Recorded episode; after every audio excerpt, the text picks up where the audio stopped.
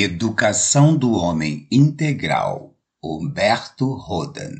Deve o educador castigar?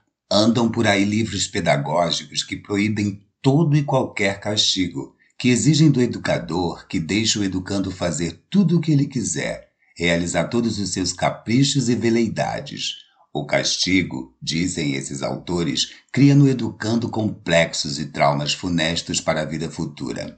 Somente uma natureza totalmente livre de quaisquer inibições externas é que se realiza harmoniosamente. Tão fascinante é essa teoria que seduz a muitos incautos. Entretanto, as experiências da vida real provam que é uma teoria meramente idealista e não realista e, portanto, deletéria e contraproducente. E isto por motivos profundamente lógicos. O homem não pode adulterar impunemente as leis da natureza.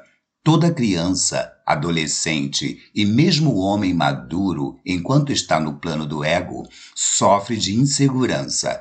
Essa insegurança é diretamente proporcional à liberdade. 100% de liberdade é 100% de insegurança.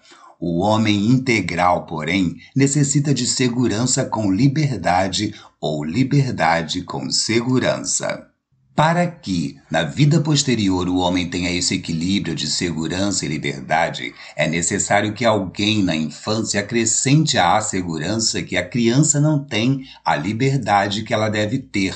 Centrifugismo sem centripetismo acaba fatalmente em desequilíbrio e catástrofe. Durante a infância, e, em parte na adolescência, a segurança do educador deve complementar a liberdade do educando. Mais tarde, esse equilíbrio heteronômino se transforma num equilíbrio autônomo. A humanidade levou milhares e milhares de anos para estabelecer certo equilíbrio entre liberdade e segurança. Por isso, seria insensato querer iniciar a educação unilateralmente com 100% de liberdade e 0% de segurança. Quando os supostos complexos e traumas mostram a experiência que uma pessoa que na infância não teve educadores de mão firme continua insegura também na fase adulta. Para que haja equilíbrio autônomo na fase adulta, deve haver equilíbrio heterônimo na infância. A natureza humana é essencialmente bipolar, mas apenas um polo funciona inicialmente, o da liberdade. Complexos e traumas não se originam quando o educador sabe fazer ver ao educando a razão e racionalidade de uma proibição. Castigo não é punição. Punir para fazer sofrer é procedimento imoral, mas castigar para melhorar é recomendável. Naturalmente, se o educando percebe que o educador o faz sofrer para se vingar de alguma ofensa pessoal, cria ódio dele e sente-se injustiçado.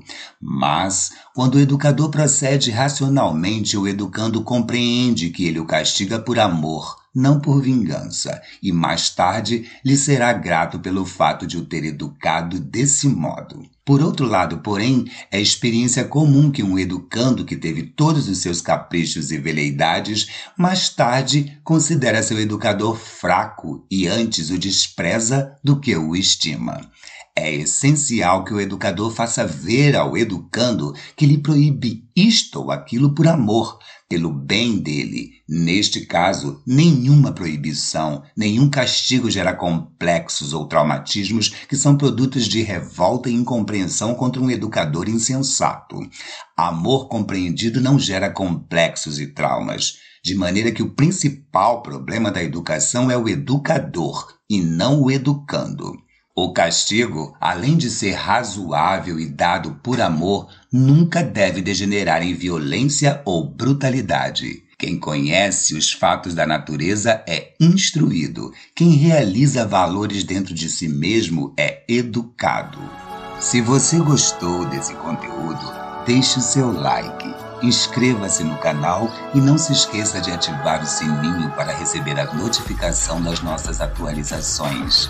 Informação é luz, ajude a propagar.